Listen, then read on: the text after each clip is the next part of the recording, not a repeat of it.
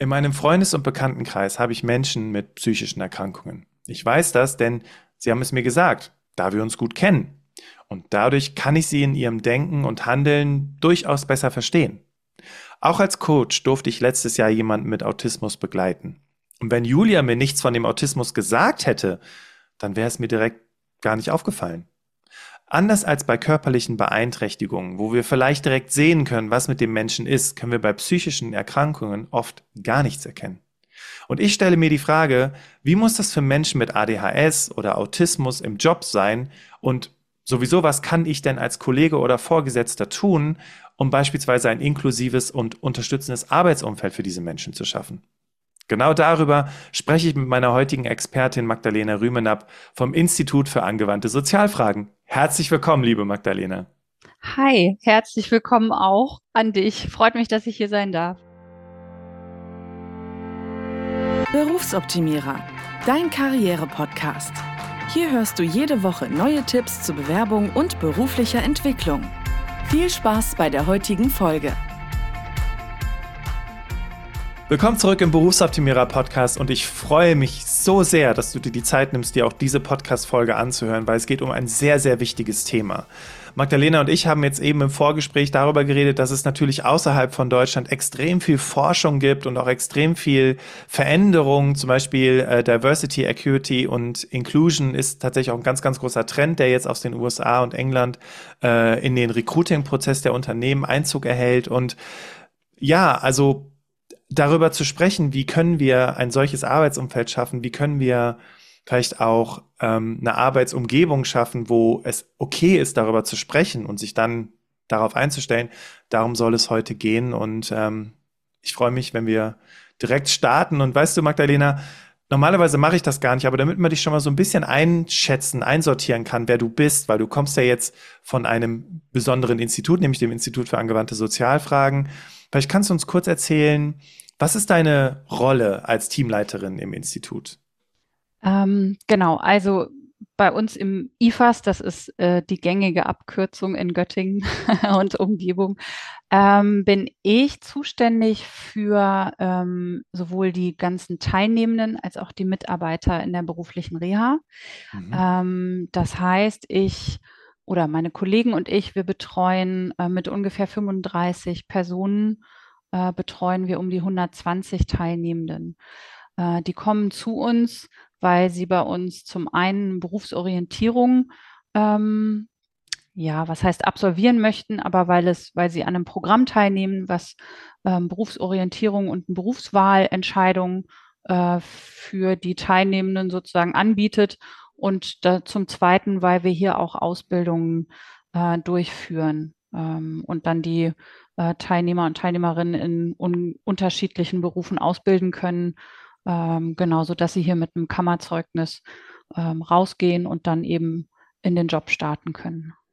Das heißt, wenn ich jetzt hier gerade zuhöre und entweder ich stehe, bin gerade mit der Schule fertig oder vielleicht ähm, ich bin ich bin Eltern und habe vielleicht ein Kind, ja. ne, das vielleicht mit so einer Beeinträchtigung leben muss, ähm, bietet ihr eben da verschiedene Möglichkeiten, eine gute Ausbildung zu machen, um genau. dann in den genau. Beruf zu starten. Genau, also dabei ist das ja auch nur ein Teil von IFAS sozusagen. Also wir, ähm, es gibt eine Fachklinik für psychisch erkrankte Jugendliche unter unserem Dach. Ähm, es gibt eine Abteilung, die medizinische Reha für Menschen anbietet, die mit einer psychischen Erkrankung aus dem Job aussteigen mussten und jetzt wieder ein, also eine Wiedereingliederung versuchen. Ähm, es gibt Wohngruppen für psychisch erkrankte junge Leute. Ähm, wir haben ambulante Hilfen bei uns äh, unter dem IFAS-Dach.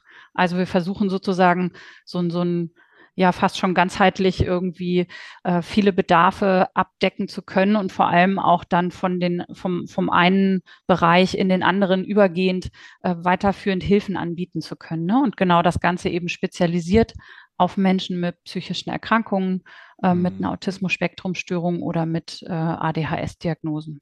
Mhm. Jetzt haben wir es gerade eben schon im Prolog gehört. Ähm, der Unterschied ist ja, also ich muss jetzt gucken, wie man das unterscheidet, aber halt zwischen einer psychischen Erkrankung und einer körperlichen Beeinträchtigung, mhm. würde ich jetzt mal sagen. dass man das ja gar nicht so richtig erkennt. Ne? Als ich damals mhm. im Coaching mit Julia saß, sagte sie zu mir, Bastian, ähm, alles cool, ich will, lass uns zusammenarbeiten, aber es gibt noch etwas, was du wissen solltest. Ne? Und da dachte ich, okay, was kommt jetzt? Und dann sagt sie, ja, ich bin, ich bin ein Mensch mit Autismus. Und da dachte ich so, das hätte ich jetzt gar nicht gemerkt. Ne? Aber ähm, auch für die, äh, gerade wenn du im autistischen Spektrum bist, dann gibt es ja gewisse Dinge, die einfach auch von deinem Arbeitsumfeld her anders mhm. sein müssen. Richtig? Auf jeden Fall, ja, genau. Also du hast recht, man sieht es nicht. Es ist nicht etwas, also ne, irgendeine Diagnose aus, aus dem psychiatrischen Bereich oder eben Autismus oder ADHS ist nichts, was, was mit sozusagen einem sichtbaren Hilfsmittel einhergeht erstmal, ne? Oder was irgendwie von außen erkennbar ist. Ähm, das macht es auch, glaube ich, für die betroffenen Menschen ähm, oft super schwer, äh, einfach überhaupt auch ins Gespräch zu kommen über, über den Zustand, in dem sie sind oder über die Erkrankung oder über die Behinderung. Ähm, genau, und für uns bedeutet das, dass wir, ähm, also wenn jemand mit, mit dem Hintergrund zu uns kommt, dann sollen wir immer natürlich gemeinsam mit den Teilnehmern und Teilnehmerinnen nicht nur beantworten, für welchen Beruf ist jemand geeignet, sondern auch, wie kann man äh, als, als Teilnehmer stabil und ne, ähm, fit und stabil und sozusagen gesund genug sein, um diesen Beruf auch ausüben zu können. Das ist das eine. Und das andere ist auch immer, ähm, wie muss, wie du schon sagst, wie muss der Arbeitsplatz beschaffen sein? Ähm, was muss auch ein Arbeitgeber bereit sein, an Veränderungen vielleicht in seiner Firma zuzulassen, damit äh, der junge Mensch da arbeiten kann oder ähm, dort in Ausbildung gehen kann. Ne? Hm. Ähm, also es kommt sehr viel, sehr, sehr, sehr viel auf das Umfeld an und auf die Gestaltung dieses Umfeldes und auf die Bereitschaft des Umfeldes, auf den jungen Menschen einzugehen. Ähm, ich glaube, genau. damit sprichst du auch schon eine typische Herausforderung an, oder? Also die Bereitschaft des Umfeldes, damit umgehen zu können. Ja. Siehst du noch andere Herausforderungen, die Menschen, mit denen Menschen sich konfrontiert sehen, wenn sie in das Berufsleben starten möchten? Ähm, auf jeden Fall. Also man kann das natürlich auf zwei Ebenen betrachten. Ne? Zum einen gibt es die Herausforderungen für die jungen Leute selber.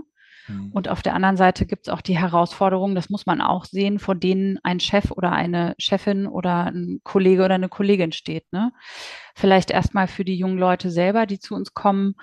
Ähm, und mir ist noch mal eins ganz wichtig, was ich berichte und was ich erzähle, das ist immer aus unserem, aus unserer Erfahrung heraus und aus unserem Arbeitsalltag heraus.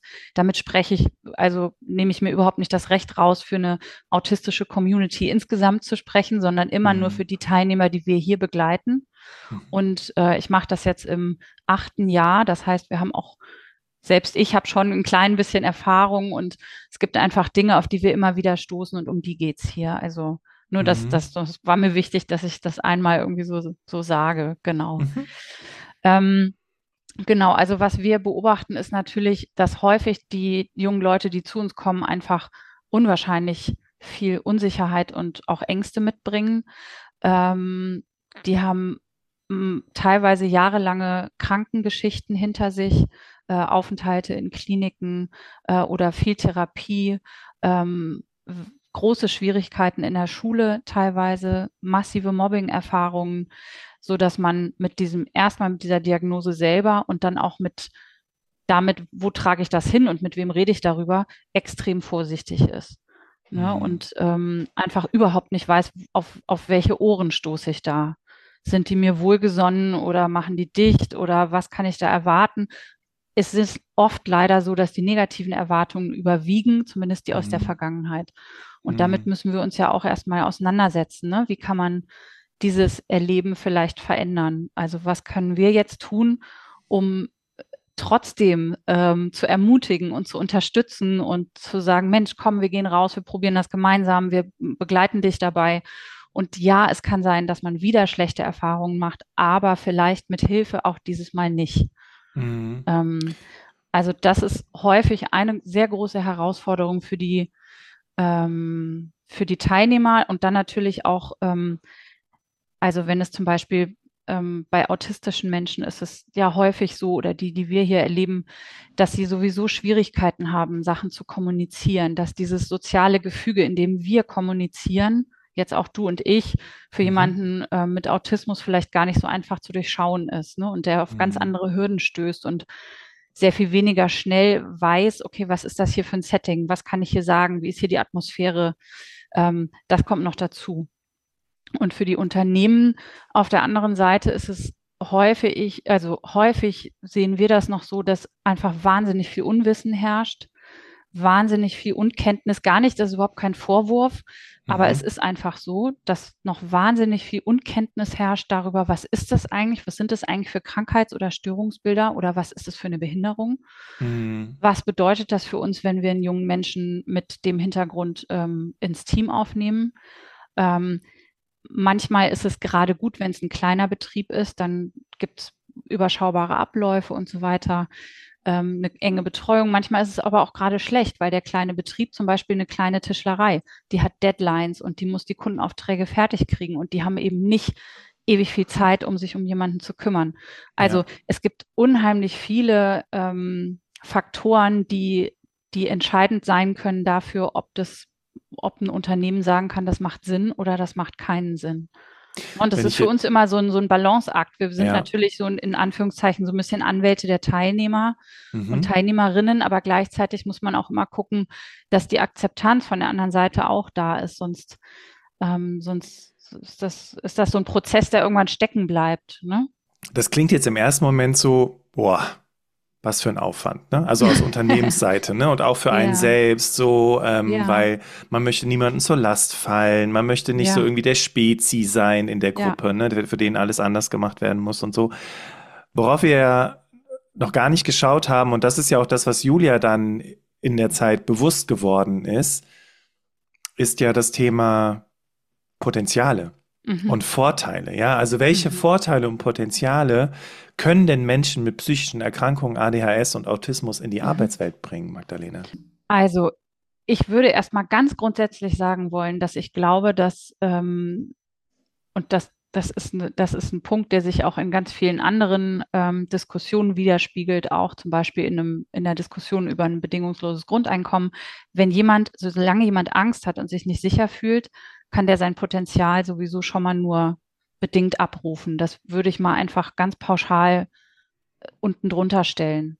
Mhm. Ähm, und in dem Moment, wo ich als Unternehmer oder als, als Kollege oder auch als Vorgesetzter eine, mithelfen kann, eine Atmosphäre zu schaffen, in der sich jemand mit, mit einer Erkrankung, einer psychischen oder einer Behinderung sicher fühlt, ähm, mache ich sowieso schon einen Raum auf, in dem äh, in dem Sachen äh, rauskommen können, die vorher vielleicht auch derjenige selber noch gar nicht an sich entdeckt hat. Mhm. So, das erstmal so ganz grundsätzlich. Und also ich muss sagen, auch da stimmen Klischees. Klischees haben ja immer so einen, so einen kleinen Kern, an dem irgendwie was dran ist und dann aber auch viel, wo nichts dran ist. Mhm. Ähm, und in dem Punkt, man sagt ganz oft über autistische Menschen, dass sie ähm, routinierte Arbeiten ähm, ganz gerne haben, weil es einfach vorhersehbar ist, was kommt da, was ist der nächste Schritt, ähm, dass es ruhige Arbeiter, äh, sozusagen nicht die, die aufgeregtesten Kollegen sind im Team, sondern sich auf ihre Sachen konzentrieren können, auch vielleicht weniger ähm, ja ablenkbar sind durch so soziale Interaktionen im Team. Ne? Wer mag jetzt wen und wer kann mit wem und mit wem nicht. Es gibt auch wirklich Teilnehmende bei uns, die haben, die sind da völlig raus und können sich mhm einfach komplett konzentrieren auf ihre Arbeit. Mhm. Ähm, die sind in unserer Erfahrung super zuverlässig. Es ist einfach nicht so, dass wir autistische Teilnehmende und Teilnehmerinnen haben, die sagen, nee, ich komme nicht, ich bleibe im Bett liegen. Also das, das kennen wir hier ein, einfach gar nicht. Mhm. Wahrscheinlich ähm, auch durch die Routine einfach, ne? Weil ja, und auch, und auch mhm. durch, also allein dieses, ich habe heute keinen Bock, ich bleibe zu Hause, sowas, das kennt das, also wir haben manchmal Teilnehmende hier, denen müssen wir sagen, sie müssen Urlaub nehmen. Also mhm. Also bitte nehmen Sie jetzt Urlaub. Sie haben noch so viel und Sie müssen. Ja, ich würde aber lieber zur Arbeit kommen. Ja, wir möchten, jetzt nehmen Sie aber mal eine Woche Urlaub.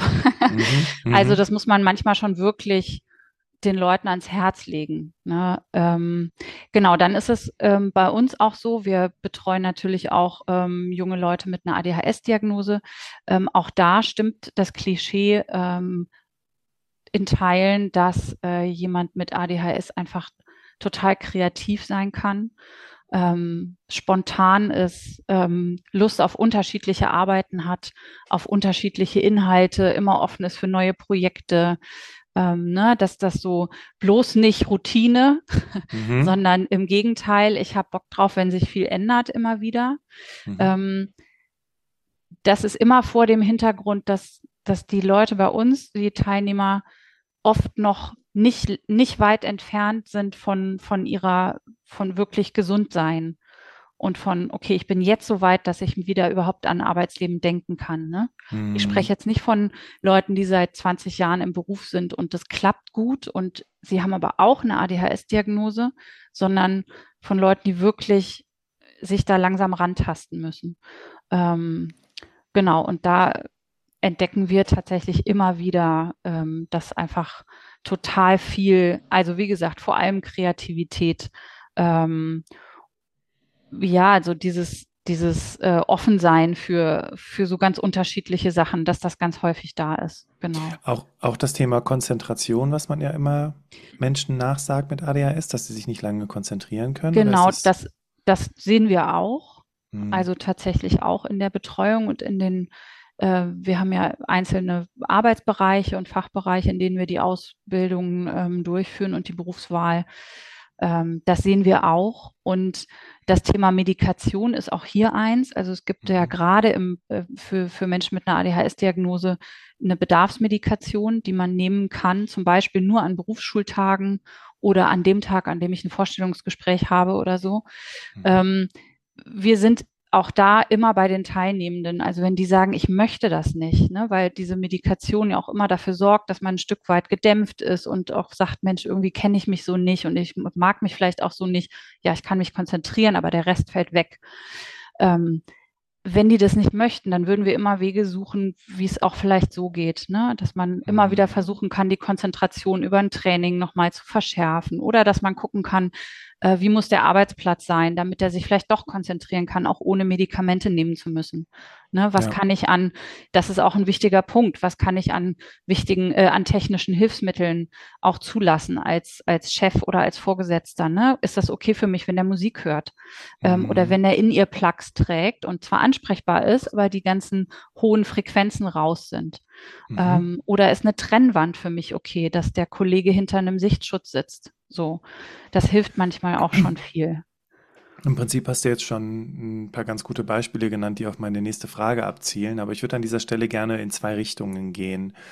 Ja. Ähm, und zwar einmal für die Menschen, die hier zuhören und vielleicht die Vermutung haben, dass sie jemanden im Kollegenumfeld haben oder im bekannten Umfeld mit einer psychischen Erkrankung, die jetzt einfach mhm. wissen wollen, okay, was kann ich hier tun?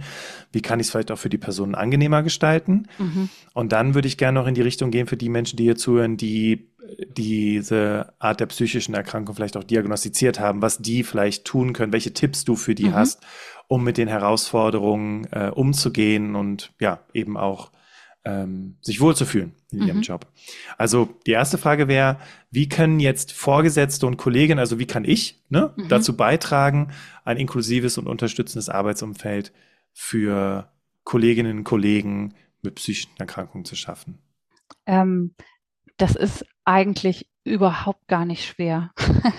das, das, ist schon total, mal gut zu wissen. das ist total wichtig, weil du gerade, weil du am Anfang gesagt hast, das hört sich erstmal nach richtig viel an und nach wow, mhm. was für eine Herausforderung.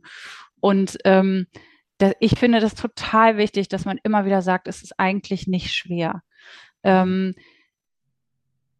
es ist im Grunde ist das allererste, was ich darauf immer antworte, ist neugierig sein und interessiert sein. Also was mhm. bringt der Mensch mit?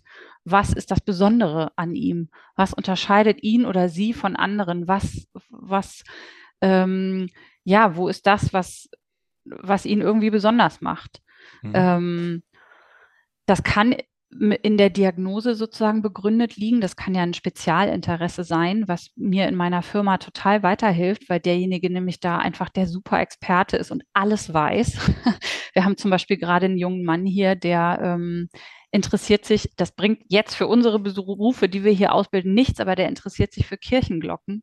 Mhm. Und der mhm. weiß alles über jede Kirche in dieser Region, über jede Glocke, wann die gegossen wurde, von wem, wie schwer die ist und wann die klingelt. Krass. Und das ist der Wahnsinn. Er ja. kann Stunden darüber erzählen. Und ich finde es einfach total faszinierend, ähm, was dabei rauskommt, wenn man offen und neugierig ist und einfach auch mal fragt, hey, was bringst du mit?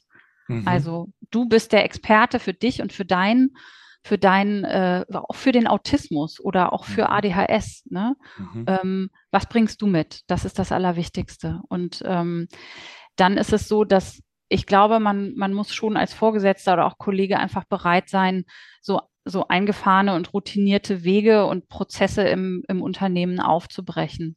Das reicht schon mhm. an kleinen Stellen. Zum Beispiel ähm, ist man daran gewöhnt, dass die Kollegen mitgehen zur Weihnachtsfeier oder dass man zusammen die Pause verbringt und irgendwie in der Teeküche quatscht. Das ist für jemanden, der ähm, eine Autismusdiagnose hat, unter Umständen die Hölle. Mhm. Ähm, unter Umständen ist dann ist das Stresslevel danach so hoch, dass er vielleicht nicht mehr arbeiten kann. Ähm, dem von, ich sage jetzt ihm, natürlich auch ihr, von Anfang an klar zu machen, hey, das ist völlig okay, wenn du sagst, ich will meine Pause alleine verbringen und wir glauben dann nicht, dass du uns doof findest. Das, das zum Beispiel würde unheimlich viel Sicherheit schaffen. Ähm, Manche möchten das ja auch gerne teilnehmen. Vielleicht möchten ja auch die meisten gerne teilnehmen. Aber vielleicht ist es dann auch okay, wenn, wenn man nur mit einem Kollegen einen Kaffee trinkt und nicht mit zehn genau. ähm, und sich daran tastet. Ne? Oder wenn man für die Weihnachtsfeier zum Beispiel vorher weiß, was ist da geplant? Äh, wo gehen wir hin? Ähm, gibt es von sechs bis acht Essen oder von sieben bis neun. Ähm, vielleicht ist das wichtig, das zu wissen. Und dann, was spricht dagegen, das vorher demjenigen zu sagen? Ne? Es spricht ja. auch manchmal gar nichts dagegen, das dem ganzen Team zu sagen, denn das vielleicht profitieren da andere auch von. Ne? Zu, oder zum Beispiel der Dienstplan. Ich hatte einen Teilnehmer, habe ich betreut, der ist in seinem Praktikum, er wusste, er hat um 16 Uhr Feierabend ähm, und um 16 Uhr eins oder so oder zwei fuhr der Bus und er hat ähm, um Punkt 16 Uhr alles fallen lassen. Er hat es wirklich einfach fallen lassen und ist losgerannt zum Bus. Und der Chef hat sich da richtig drüber aufgeregt. Aber für ihn war so klar, da ist Feierabend und dann renne ich los und dann kriege ich meinen Bus. Und er hatte nicht auf dem Schirm, ich muss das wegräumen, ich muss das ordentlich hinterlassen, ich muss mich jetzt vielleicht noch abmelden oder noch fragen, ist der Dienst morgen besetzt oder so. Das war, das war für den einfach nicht sichtbar. Und wenn man das dann aber besprochen hat, dann war das eine mhm. Kleinigkeit. Dann wusste der Chef, der verhält sich so, weil mhm. und der, der ist, das ist nicht aus, aus äh, Respektlosigkeit, sondern er hat einfach nur diese Pläne im Kopf. Und dann haben die eine andere Schicht für ihn gefunden, in der er mehr Zeit hatte hinten raus und haben ihn nicht mehr in dieser Schicht eingesetzt. Also ja. vielleicht auch hinter jedem Verhalten erstmal die positive Absicht ja. zu vermuten, richtig? Oder auch Anst zumindest nicht die negative, nicht die, die mhm. mich vielleicht angreift oder mein System angreift, sondern mhm. erstmal, okay, warum reagiert er so?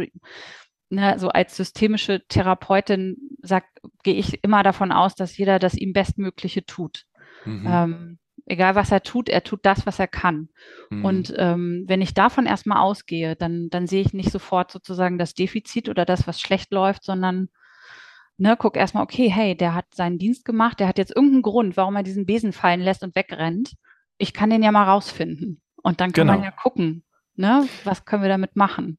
Was wiederum auf die Neugier auch zurückzuführen genau. ist. Genau, ja, genau. Also diese neugierige Haltung zu, genau. zu, zu haben. Und das meine ich mit den Details. Es ist eigentlich gar nicht so schwierig, ein Umfeld zu schaffen, in dem äh, sich zum Beispiel ein autistischer Mensch wohlfühlen kann, sondern es geht wirklich super viel darum zu fragen, warum machst du Dinge so, wie du sie tust? Oder auch zu erklären, warum mache ich Dinge so, wie ich sie mache. Ne? Mhm. Ähm, wir haben hier zum Beispiel überall Schilder an der Tür, die ganz explizit sagen, stopp, hier ist ein Gespräch. Und die sind jetzt, die sind einfach, was zum Beispiel ganz wichtig ist, ist, dass man oft ein bisschen direktiver sein muss oder ein bisschen klarer sprechen muss, als man das gewöhnt ist. Mhm. Dass man nicht so blumig irgendwie um die Ecke was formuliert, sondern dass man ganz klipp und klar Sachen sagt. Ähm, ich hatte das schon ganz oft, dass ich sagen muss, jetzt ist das Gespräch zu Ende und dann stehe ich auf und mache die Tür auf. Okay. Das, auf die Idee würde man ja erstmal überhaupt nicht kommen, ne? sondern dann denkt man, huch, das ist aber ein bisschen, das ist aber wirklich äh, forsch. Ne? Und das hilft aber manchen einfach zu sagen, okay, jetzt ist das Gespräch vorbei, jetzt höre ich auf zu sprechen oder jetzt ist dieses Ding zu Ende, jetzt gehe ich und nehme meine Sachen mit und gehe in das nächste. Und das nimmt einem aber keiner übel. Wie ist ähm. das denn, also kann ich dann jetzt bei Menschen mit ADHS genau das Gegenteil unterstellen? Nee. Nee. Also verrücktes Umfeld, keine klaren Ansagen, äh, jeder mm. macht so und genau, schön wär's. Mhm. ähm, aber das ist dann, das genau, das geht leider nicht. Es geht vor allem deshalb schon nicht, weil ich auch widerspreche ich für unsere Teilnehmer, ähm, sehr, sehr viele mit äh, Komorbiditäten zu uns kommen. Das heißt, es gibt eine Primärdiagnose, zum Beispiel die Autismus-Spektrum-Störung, und dazu gibt es eine ADHS-Diagnostik, mhm. Äh, eine Diagnose. Und das ist natürlich, das ist dann wirklich, also vor allem für denjenigen extrem anstrengend und schwierig, ne? weil mhm. sich ganz oft so, so Bedürfnisse und ähm, auch ja, Momente, in denen ich überfordert bin, die überschneiden sich irgendwie. Ich hatte einen Teilnehmer, der ähm, mit, auch mit beiden Diagnosen hier war. Und auf der einen Seite, der hat eine Ausbildung zum Elektroniker gemacht.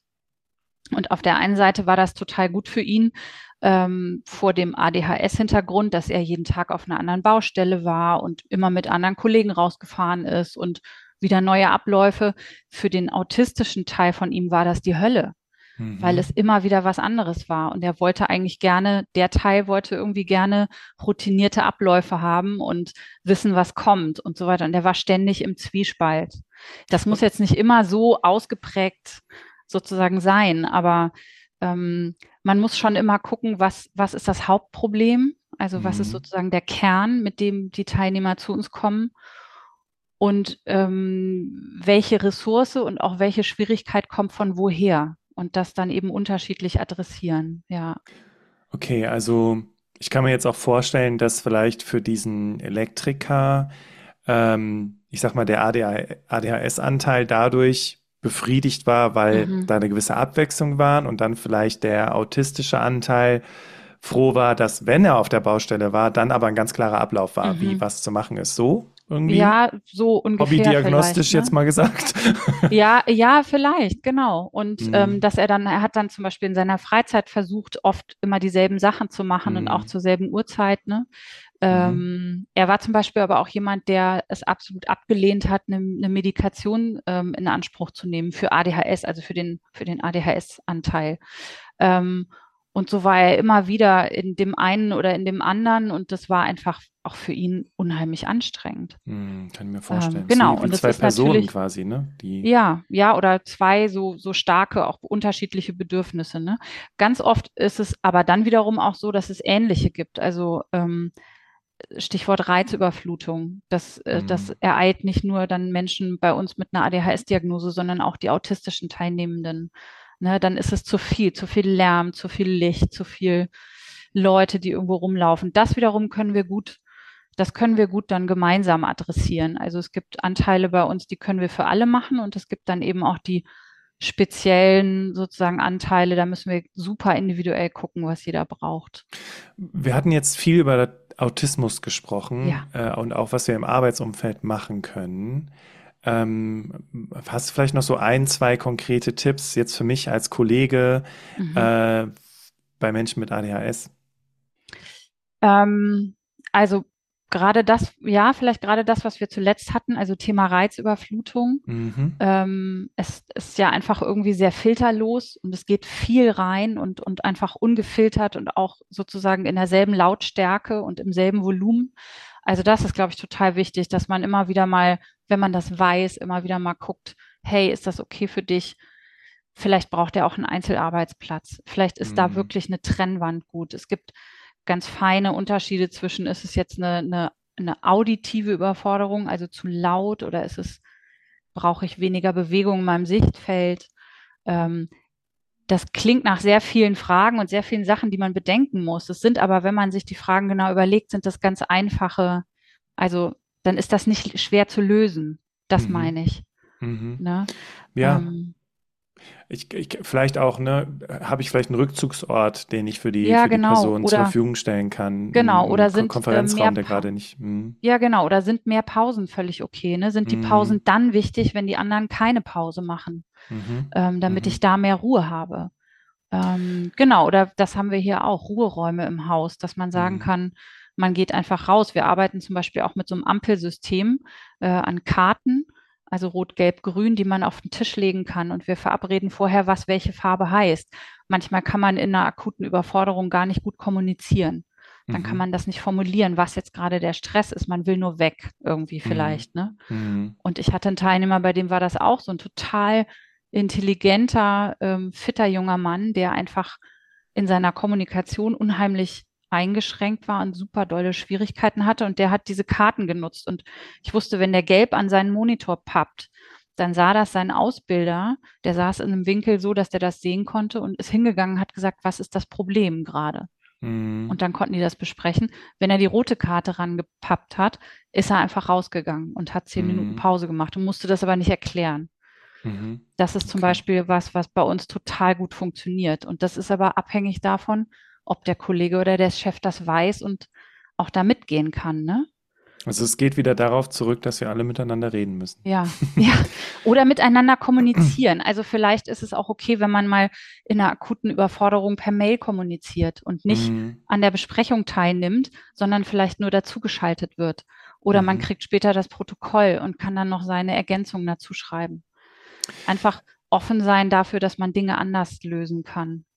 Jetzt ähm, wollten wir ja noch in die andere Richtung, ja. so für die Menschen, die hier zuhören und ähm, ja, durchaus von einer psychischen Erkrankung betroffen sind oder ja. vielleicht auch das Gefühl haben, ADHS oder im autistischen Spektrum, ähm, dass es ein Teil von ihnen ist. Ich würde das jetzt aber ein bisschen konkreter machen, ja. ähm, weil wir haben jetzt viel über, über die Arbeitswelt gesprochen, wir haben aber noch nicht über einen Bewerbungsprozess zum Beispiel mhm. gesprochen. So. Und wenn ich jetzt hier zuhöre und ich habe eine Einladung zum Vorstellungsgespräch, was hast du vielleicht hier für ein, zwei Tipps, wenn ähm, zum Beispiel Konzentration mir sehr schwer fällt, ne? man muss mhm. ja zuhören, wenn die da einem was erzählen oder wenn ähm, ja, wenn vielleicht auch irgendwie das so von meiner, also ich versuche jetzt so ein bisschen in die Richtung zu sprechen, von wegen, es weicht von meiner Routine ab, es gibt mhm. irgendwie, ne, also machen wir es ganz konkret. Ich habe eine Einladung zum Vorstellungsgespräch. Mhm. Ich bin jemand im autistischen Spektrum. Was hast du für Tipps für mich? Erstmal ist das für mich äh, erwartbarerweise der Worst Case, die schlimmste äh, Situation, die ich mir vorstellen kann. Mhm. Ähm, es sind fremde Leute, es ist eine fremde Umgebung. Die verlangen alle von mir, dass ich mich bestmöglich zeige. Ich habe keine mhm. Ahnung, wer da sitzen wird.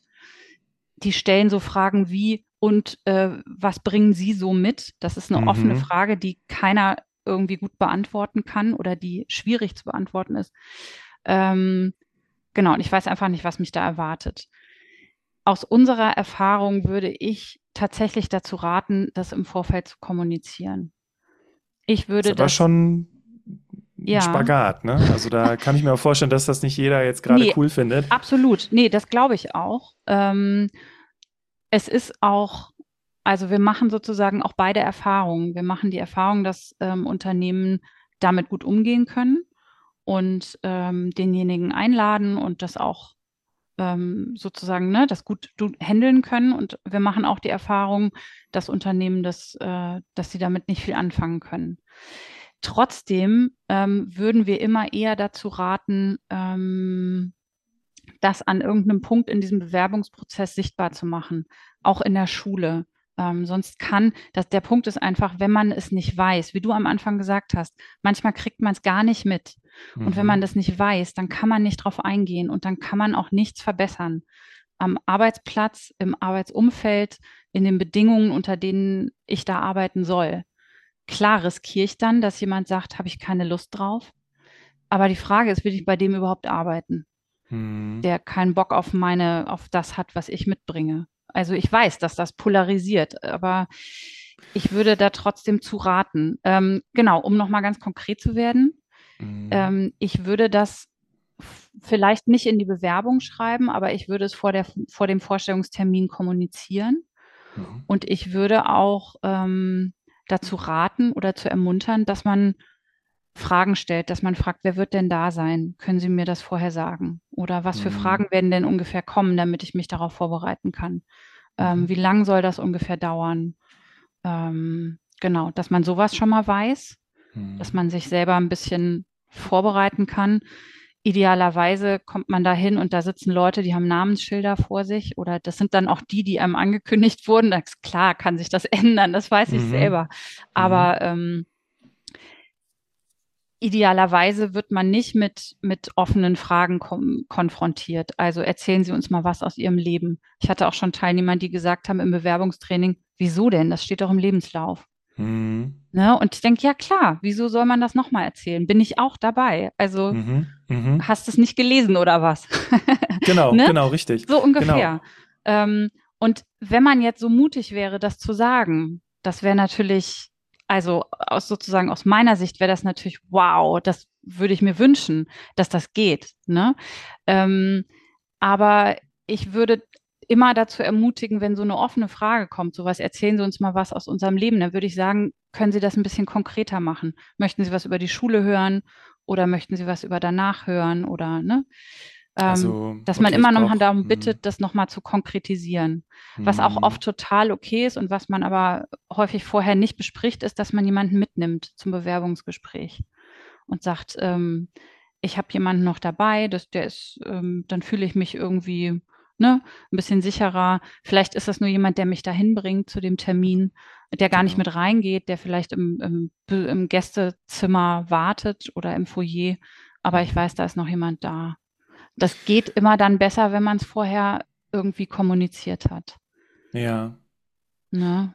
Also, mh, mm, okay. Und jetzt wieder auf die Menschen mit dem ADHS-Anteil. Was, was können die machen? Weil ich kann mir vorstellen, dass gerade dieses Zuhören, mhm. konzentriert zuhören, ähm, auch, auch echt so, eine Herausforderung so parat ist. sein und so mm. so mhm. ne so schnell reagieren können und auch kommunikativ schnell reagieren können das ist eine totale Herausforderung da würde mm. ich mhm. tatsächlich gar nicht so eine Unterscheidung treffen für Vorstellungsgespräche sondern ich würde immer sagen am besten wäre es wenn man Probe arbeiten kann mm. also mhm. wenn man die Chance bekäme und vielleicht auch schon das in einer Bewerbung auch mit formulieren kann. Ich würde gerne ein oder zwei Tage zum Probearbeiten kommen, weil man oft in dieser Situation ja sowieso, ich meine, wir kennen das auch so, dass Vorstellungsgespräche die Hölle sind oder zumindest war es früher immer so. ja, es ist schon im, nach wie vor eine Herausforderung. Ja, genau, Fall, ja. genau. Ja, ne? Ja, Und ähm, dass man dann oft genau das, was einen für diesen Job so geeignet macht, gar nicht so richtig präsentieren kann vielleicht oder das Gefühl zumindest hat, es findet unter super erschwerten Bedingungen statt. Wenn ich aber die Möglichkeit habe, das vielleicht in einer Arbeitsaufgabe zu zeigen ähm, mhm. oder ähm, schon mal den Arbeitsplatz zu sehen, vielleicht einen Tag mit den Kollegen mitzulaufen, mir was erklären zu lassen, auch selber was erzählen zu können, vielleicht geht das dann schon viel besser. Ähm, und ich finde gerade vor dem Hintergrund, wenn, wenn man Leute da sitzen hat, die mit einer kommunikativen Störungen auch zu tun haben. Ne? Also jetzt, ich bin jetzt wieder ein bisschen mehr bei den autistischen Teilnehmern. Mhm. Dann wäre es eigentlich nur fair, wenn man das ermöglicht. Ähm, das heißt, also ich habe jetzt gerade zwei Perspektiven rausgehört. Einmal natürlich auf Seiten der Unternehmen, was ich so tun kann, mhm. ähm, vielleicht auch schon im Vorfeld, aber was ich auch tun kann, wenn ich eine psychische Erkrankung wie ADHS oder Autismus habe, ähm, dass ich gewisse Dinge auch einfach in Anführungszeichen positiv gesagt einfordere, richtig? Also wer ist denn dabei? Ne? Ja. Äh, wie lange wird das Gespräch dauern? Ja. Äh, wo muss ich konkret hinkommen? Und wenn ich ja. ähm, jetzt mit kann ADHS ich mitbringen. Genau, und mit ADHS kann ich mir vorstellen, hey, ähm, äh, wie ist das Vorstellungsgespräch denn strukturiert? Gibt es denn die Möglichkeit, auch ein bisschen was von meiner Expertise zu präsentieren? Mhm. Oder können wir eine ähm, Pause machen oder genau. was auch immer, ne? Äh, äh, habe ich die Möglichkeit, Probearbeit bei Ihnen zu mhm. machen. Mhm. Was ganz interessant war bei Julia, das, das erzählte sie mir, das fand ich echt cool. Sie sagte, ähm, ich meine, das war auch so ein bisschen der, der Tenor unseres Coachings, wie kann ich denn dieses Feature äh, zu meinem absoluten, zu meiner absoluten Stärke machen, die mich halt aber dann auch gleichzeitig wieder von allen anderen abhebt. Ne? Mhm. Ne?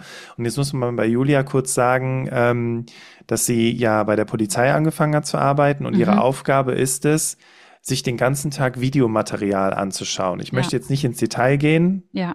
weil sonst wird es nicht mehr so schön.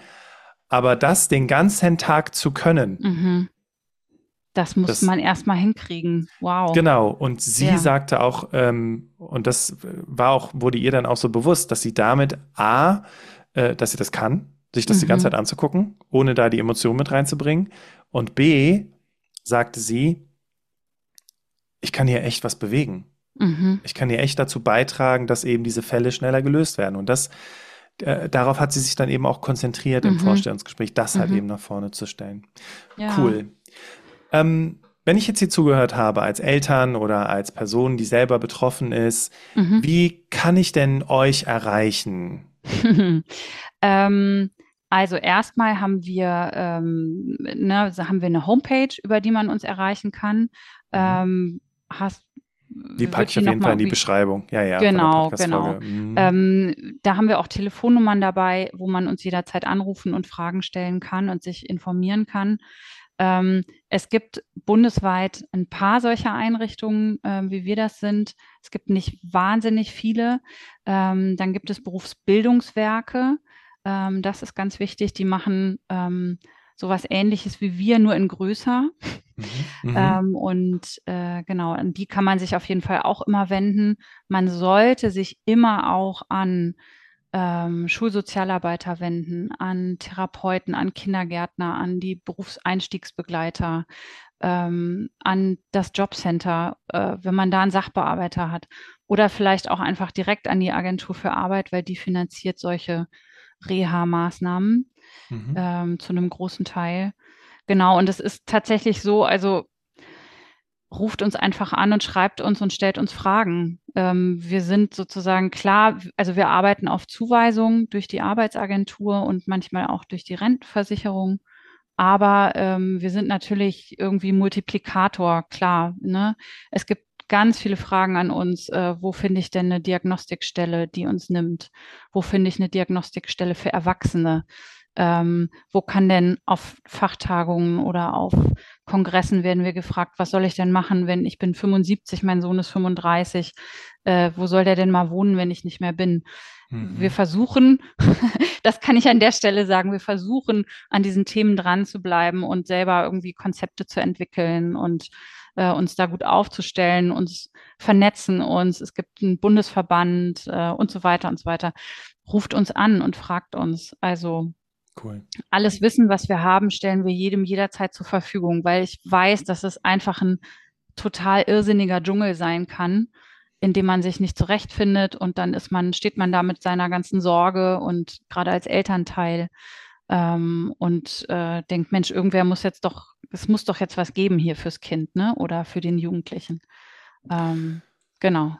Genau, weil damit hast du jetzt im Prinzip auch gesagt, ob betroffen oder nicht, also alle können sich an euch wenden, Absolut. zwecks Infomaterial ja. und so weiter. Das, ja. ist, das ist sehr gut. Absolut. Das ist richtig gut. Absolut. Also wenn ich da auch ich hatte, mehr erfahren möchte. Mh. Ja, ähm, ich hatte neulich, das war letzte Woche gerade erst, das hat mich irgendwie total gefreut, einen Anruf von einem ähm, von einer Personalberatung aus dem Süddeutschen ähm, auch jemand aus dem Recruiting und der rief an und sagte, ja, ich bin irgendwie jetzt auf eure Homepage gestoßen und jetzt muss ich mal fragen, ich habe jetzt hier eine Frau, die soll ich eigentlich für einen Job äh, vorschlagen oder ne, die hat sich für einen Job beworben, den ich gerade suche für oder besetzen will für ein Unternehmen und sie ist Autistin und jetzt weiß ich überhaupt gar nicht, was ich äh, wie ich mit ihr umgehen soll. Jetzt habe ich euch gefunden, Mensch, kannst du mal erzählen?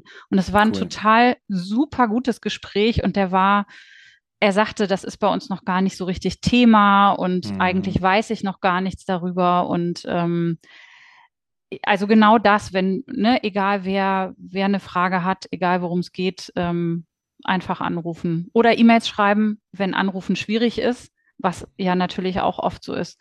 Genau, dann natürlich auch immer schriftlich. Super. Ja, also Dankeschön auch nochmal für diese ganzen Informationen, ähm, wo ich euch er erreichen kann. Und äh, ich packe natürlich auch in die Shownotes das Interview mit Julia, falls ihr das mhm. noch nicht gehört habt. Ähm, ich hatte das ja, auch der cool. Magdalena im Vorfeld geschickt. Und ja, erstmal ähm, an dich, liebe Magdalena, Dankeschön. Erstmal, dass du uns mit deinem ganzen Wissen und Erfahrung bereichert hast. Ich danke sehr dafür, dass ich zu Gast sein darf bei euch. Äh, ich fühle mich sehr geehrt. und es gibt natürlich immer noch 84 Millionen Dinge, über die man noch sprechen kann. Ähm, das ist ja nur ganz irgendwie klein angerissen, aber ähm, ich finde es total cool, dass ihr oder dass du ähm, das Thema so auch mit nach oben holst ne? und sagst, Mensch, irgendwie, es gibt so viele Leute, die das vielleicht betrifft und ähm, irgendwie müssen wir doch versuchen, jetzt machen wir es vielleicht ein bisschen hörbar, wenn nicht gleich sichtbar, aber dann hörbar. Ja. Ja. Und weißt du, du, du triffst den Nagel auf den Kopf und liebe Hörerinnen, liebe Hörer, erstmal auch danke, dass du heute dabei gewesen bist und auch hier zugehört und mitgehört hast und dich genauso für das Thema interessierst und Cool wäre es, wenn du diese Podcast-Folge vielleicht auch noch teilst, weißt du, damit einfach auch andere Menschen darüber Bescheid wissen, mitbekommen und vielleicht auch, äh, Magdalena hat es eben so schön gesagt, mit einer neugierigen Haltung morgen mal auf die Arbeit gehen und schauen, ähm, wie sie vielleicht auch andere Menschen unterstützen können. Ja, und dann ähm, sind wir jetzt so langsam am Ende der Podcast-Folge angekommen und deswegen verabschiede ich mich an dieser Stelle, sage nochmal vielen Dank, weil es war wirklich ein wirklich tolles Interview und äh, ich übergebe das letzte Wort an meinen Interviewgast Magdalena Rümenab. Dankeschön, bitteschön. Ja, ähm, wie schon eben gesagt, ich fühle mich sehr geehrt, dass wir hier dazu beitragen dürfen, dass das Thema ein bisschen größer wird. Ähm, wir hoffen, dass wir mit der Arbeit hier irgendwie Leute ermutigen können, äh, in, in das Arbeitsleben zu gehen und zu sagen, hey, hier bin ich mit all meinen Ressourcen und mit all dem, was ich gut kann. Und ja, ich habe auch Sachen, die nicht so gut funktionieren, aber lasst uns doch drüber reden. Ähm, und dann kriegen wir das alles in den Griff. Und die Sachen, die nicht gut funktionieren, die hat jeder, ob der jetzt eine Diagnose hat oder nicht. Ähm, genau. Und du hast am Anfang gesagt, Transparenz ist wichtig. Ähm, ich glaube, dabei können wir bleiben. Das ist, glaube ich, das Wichtigste von allem.